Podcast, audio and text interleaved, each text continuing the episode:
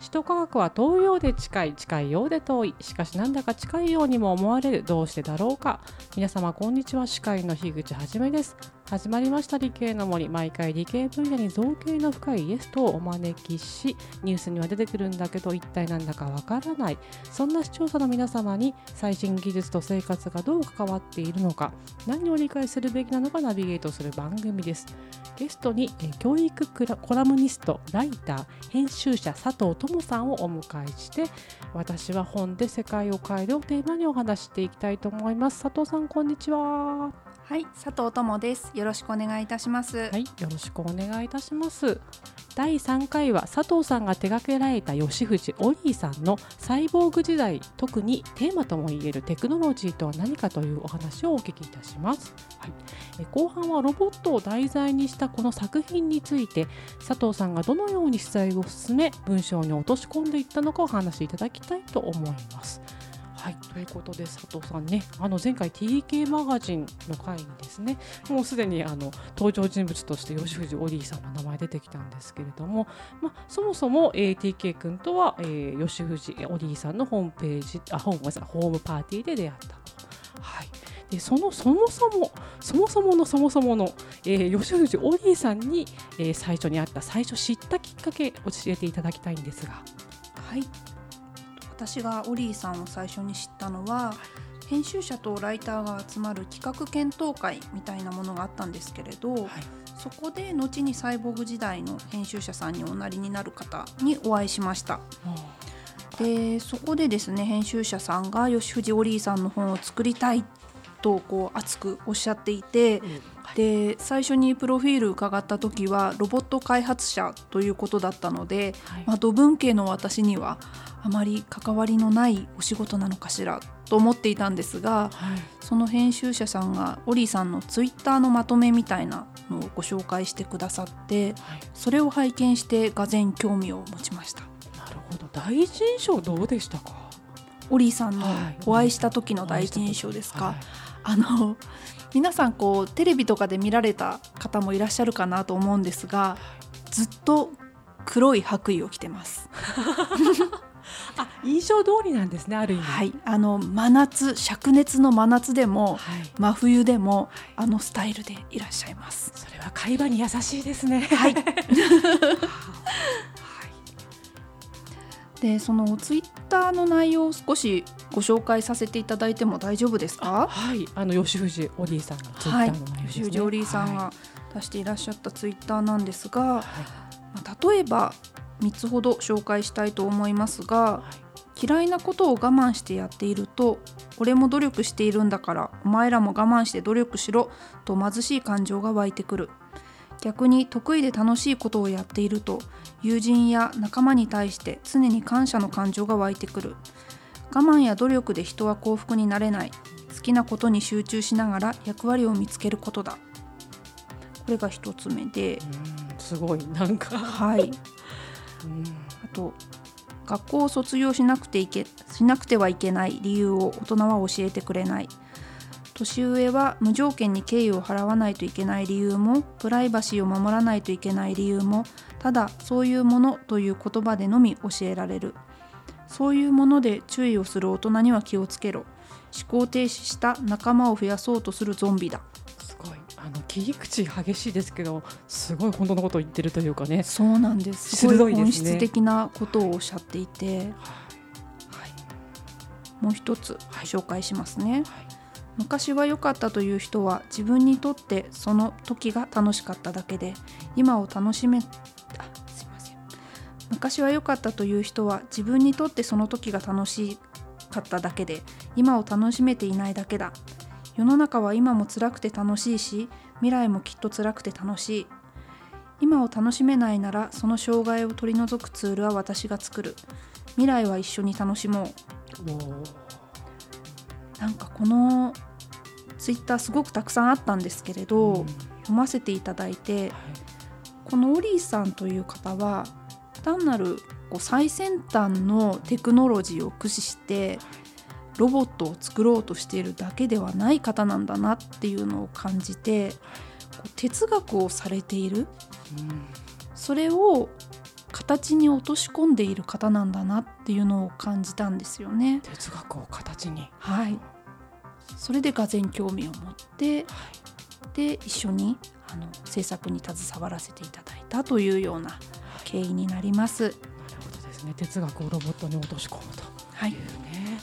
でそういったですねあの、まあ、私自身あの、まあ、スマートファクトリー分野ですけども、はいまあ、ロボットの開発やってたんで、まあ、吉藤おじさんというすごい人がいるっていうようなねあのお話は聞いたことあるんですけれども、まあ、私が興味を持ったのがその本を技術系のライターでいらっしゃる佐藤さんがライティングしたということなんですよね。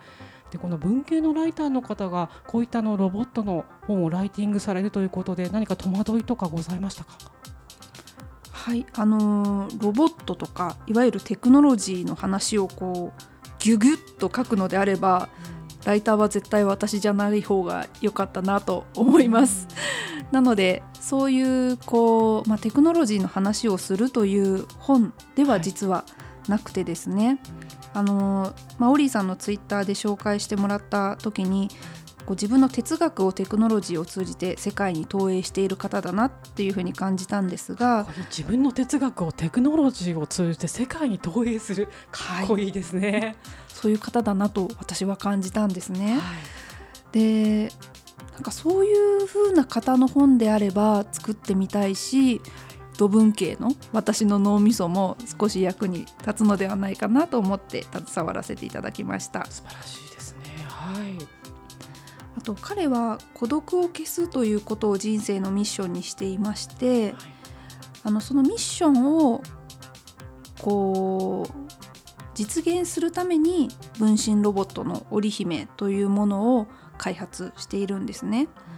これですね難しいところ難しいというかあの私が最初に読んだ孤独を消すっていう風なはい。内容と、あと、えーその最初の先入観と読んだ内容全然違うんですけれども、はい。なんか孤独を消すっていうのは要するにそのなんですか社会に関わりづらい人をあのアジャストするような感じですよね。はい。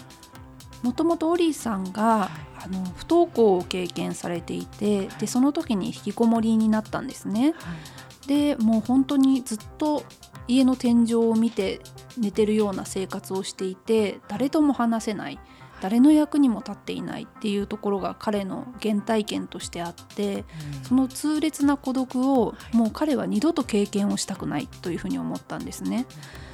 で、えっとまあ、彼自身はその引きこもり不登校っていうところで経験したんですけれども社会には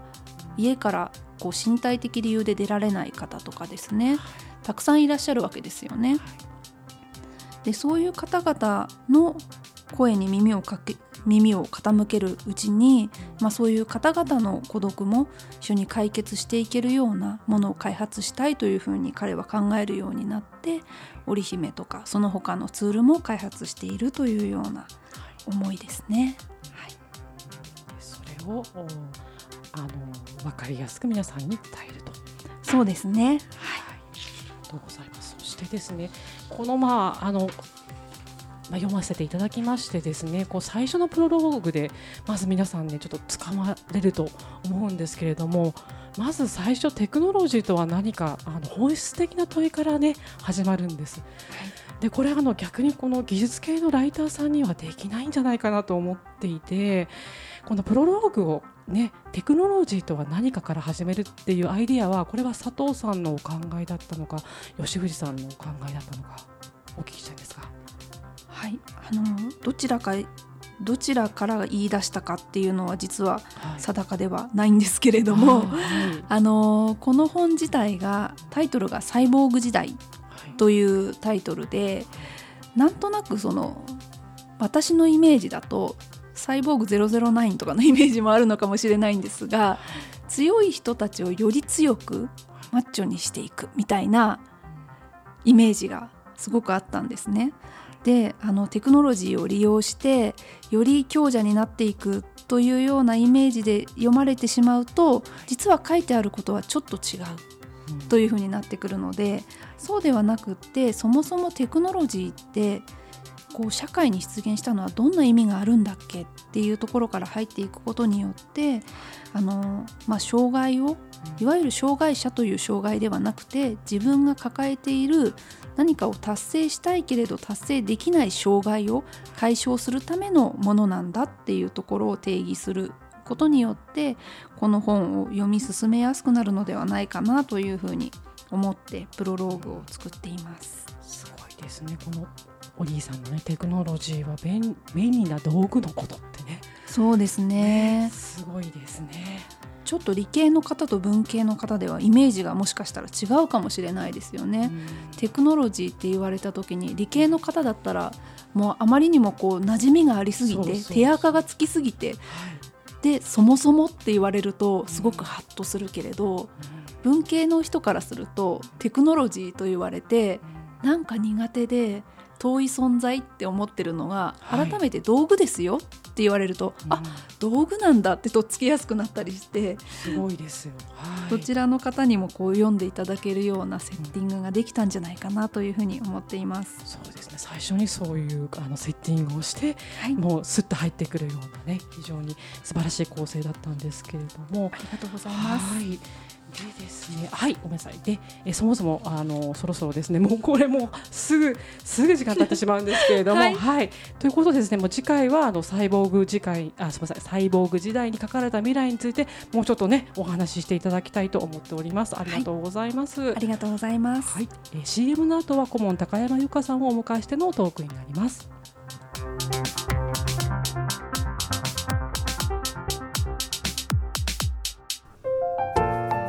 なたの動画をアップすると企業からあなたに面接依頼が届きます。逆指名型就活サイトスタートライン。TSE は鎌倉 FM を応援します。マイナンバー管理システムの老朽化。ご相談は新クライアント総研へ。新クライアント総研は鎌倉 FM を応援します。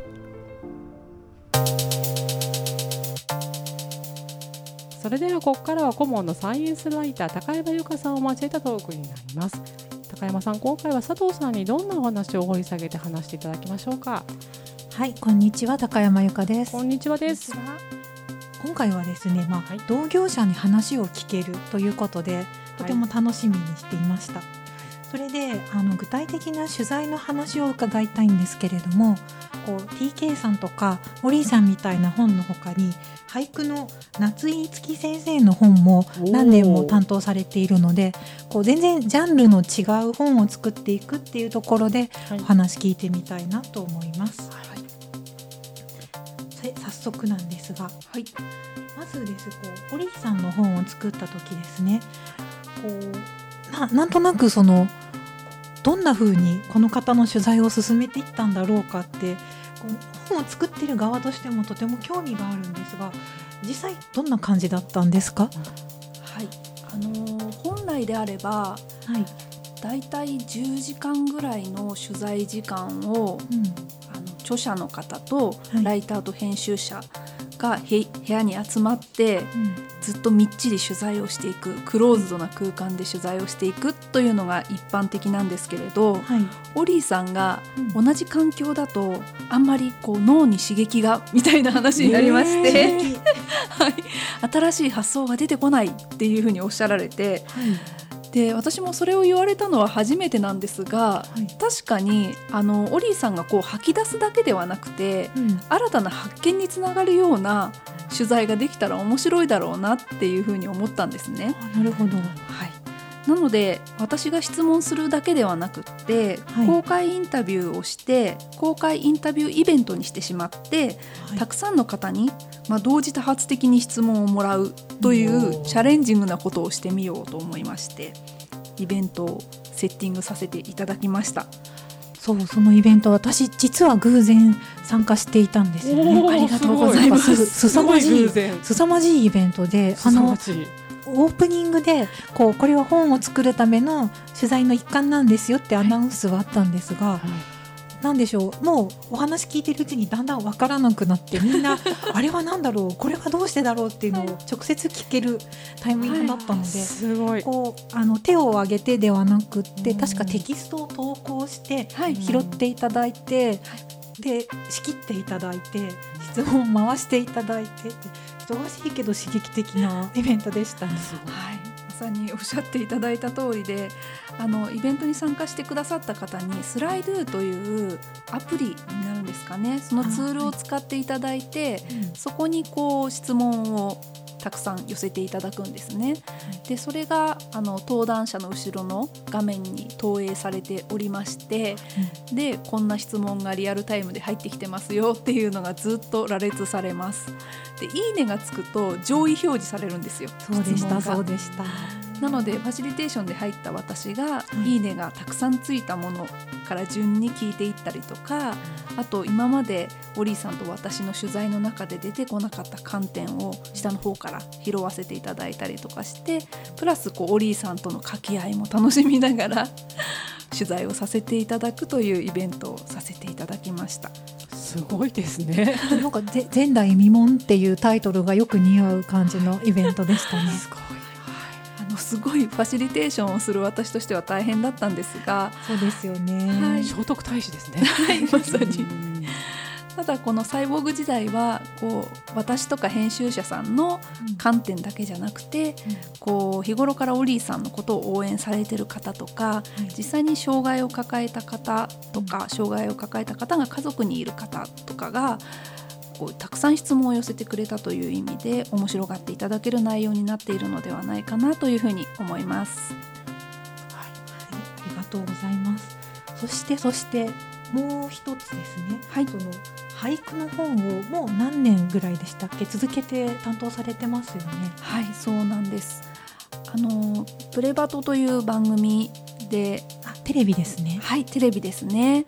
あの辛口赤俳句赤ペン先生で有名な夏井月先生の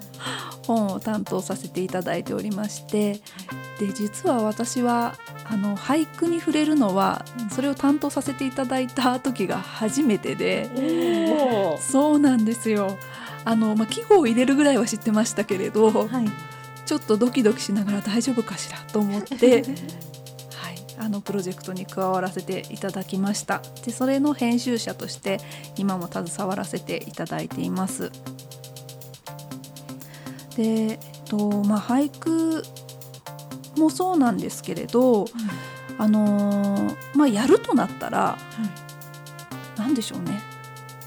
勉強していくというかその方の発信をずっと見ていくことによって結構深めていくことができるしあの最初は自分に関係ないかなって思えた仕事でも、はい、俳句をやっているとなんだか自分も読みたくなっていってで読んでみるとあのライターとしてコピーライティングみたいなことを少しやる時があるんですけど、はい、その時の脳みそに似ているなと思ったりしたんですね。この抽象と具体のバランスを取り方とか、すごく似ているなと思って自分の中でも活かせてるっていう状況です。短歌イズコピーライト。俳句ね。俳句ね。俳句イズコピーライト。はい、はい でもそれにしてもこう幅広いジャンルを担当されているんですね。そうですね。私もともと、まあ、学校の先生にインタビューさせていただいたりとか、はい、結構教育コラムニストとしての専門性を持って仕事をさせていただくことが多いんですね。はい、なのであのまあオリさんのロボット開発の話とか俳句とかっていうのは本当にゼロから勉強させていただいているという状況なんですが、はい、まあでもサイボーグ時代に関して言うともう実体験が大切だなと思って実際にあの分身ロボットの織姫をレンタルしてみました。リリアルではい。使ってみました。どんな感じでしたか？あのよく言われるのが、はい、ズームとかと何が違うの、みたいなことを言われるんですよ。ですよね。はい。だけどやっぱり存在感があるんですよね。あの存在感ってすごく定義が難しい言葉だなと思うんですが、はい、例えばあの存在感があるものとないものっていうふうに定義すると、うん、同じつなぐものだったとしてもこうパソコンを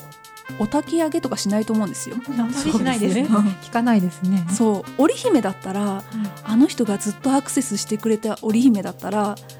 なんか仏壇に飾ったりとか成仏してほしいってこう手を合わせたりとかってすると思うんですよね。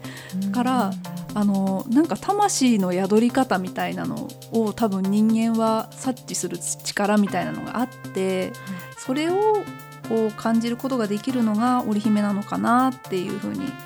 思いました。高山さん力石さんの回とシンクロしましたね。本そうですね。あそうあのロボット。と魂の話題を扱ったことがありまして、えその時もその存在感というね話しましたね、こう大事よねっていうことと不思議よねっていう話をしてたんですがはいはい。つながってきましたね。繋がってきましたねそうですね。私沖縄と東京を行ったり来たりする生活をしていたんですけど、はいその東京にいない時に織姫を友姫と名付けて、あ佐藤智さんだから そうです。あの打ち合わせの方に連れてっていただいたりとかしてそういう名前をつけるみたいなのもパソコンに名前あんまりつけないような気がするので、うんそうですねマシン名で終わりですね。そうですよねそういうところも存在感とつながるところなのかなと思ったりします。なるほど。なるほどいろんなジャンルをやらせていただいているんですが、はい。まあ、ぶっちゃけますと、うん興味がゼロのものはなかなか携わるのは難しいかなというふうに思っています。で著者のことを好きになれないとやっぱり編集もライティングも難しい気持ちがこうついていかないなっていうのはすごく私は感じていてはい。でライターってその著者の声を大きくする覚醒器だと思ってるんですね。覚醒器。はい、声を広げる機会ですね。だから自分自身が納得するもの以外を社会に広めると結局この自分の心を裏切ることになるのでいくらやっぱりこのこれはギャラが高いっていうのがあったとしてもなかなかこの自分の自分がこの人の声を広げていいんだろうかって迷いながらライターの仕事はしにくいなというふうに思っています疲れちゃいますよねそうですね。なのでライターの持続可能性みたいなところで言うとはい。好きな人の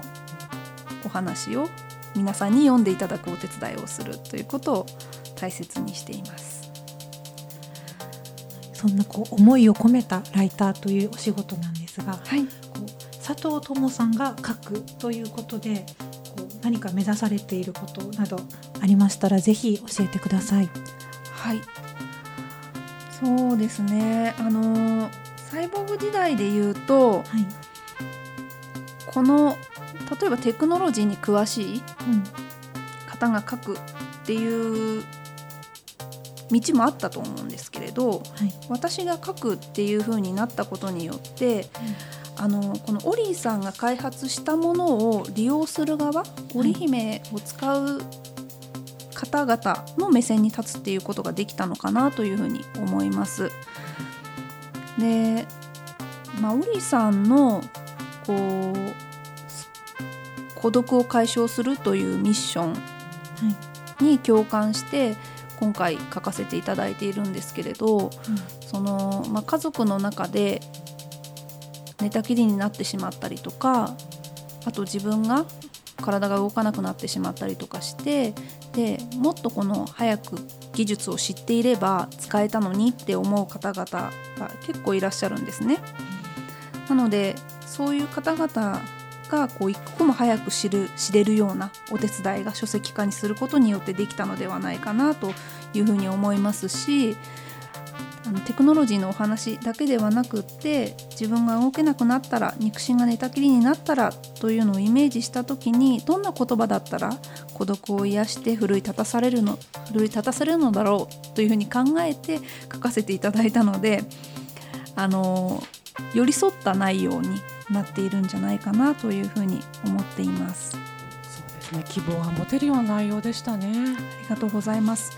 オリさんの言葉自体がとっても力があるのでそうです、ね、それを、はい、丸めないようにさせていただいたっていうのも一つポイントではありました。ありがとうございました。ありがとうございました。ありがとうございました。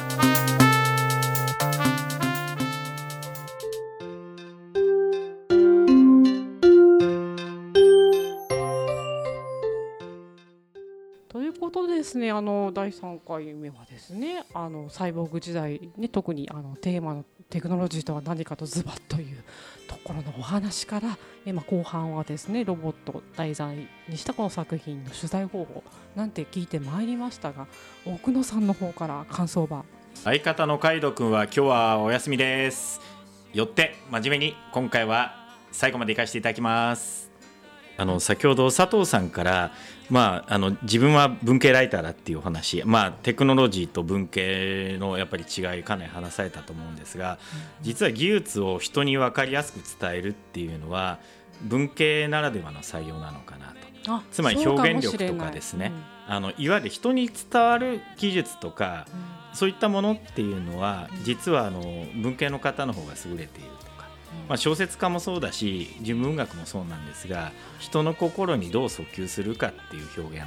それはあのテクノロジー以外のやっぱり素養なり能力なりっていうのが多分重要なのかなというふうに思ってます。あの織姫とかね見てるとですね、まあ、そういうなんですかねあの、ま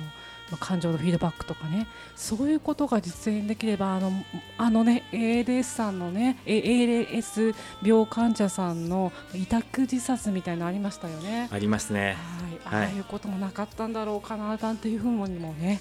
ちょっと考えたりしましたけれどもね。はい、はい高山さんいかがでしたでしょうか？はい、あの私のところでお話しした、はい。えー俳句の本あ、はい、はい、こちらの本、ね情報をはい足しておこうかなと思います。そうですね。プレバトの先生ね。プレバトで大人気の夏井月先生の本で、はい。えー夏井月の365日の季語手帳という本がはい。出ています。はい。これあの2020年版なんですが、えっとままだ本屋さんでも買えるかと思いますので、いぜひ探してみてください。はいあの一日に一つ季語の紹介と説明と出ていてですね、はい。読んでるとなんか私も書いちゃおうかしらっていう気持ちが湧いてくる一冊なので、ぜひ探してみてください。はい、まとめに入るんですけどもその前にどうしても言わないといけませんね。我々の番組ね今ね、はい。サイエンスアゴラが、はい、始まりますと。えっ、と放送日の翌日15日からですね。はい15日からいよいよですね。はい。我々理系の森動画でですね参加しておりましていつでも見れるのおカテゴリーにありますので本当にいつでも見れます。はいサイエンスアゴラで、え検索いただいて、え理系の森で、え検索するとすぐに動画が見れます。よろしくお願いいたします。よろしくお願いします。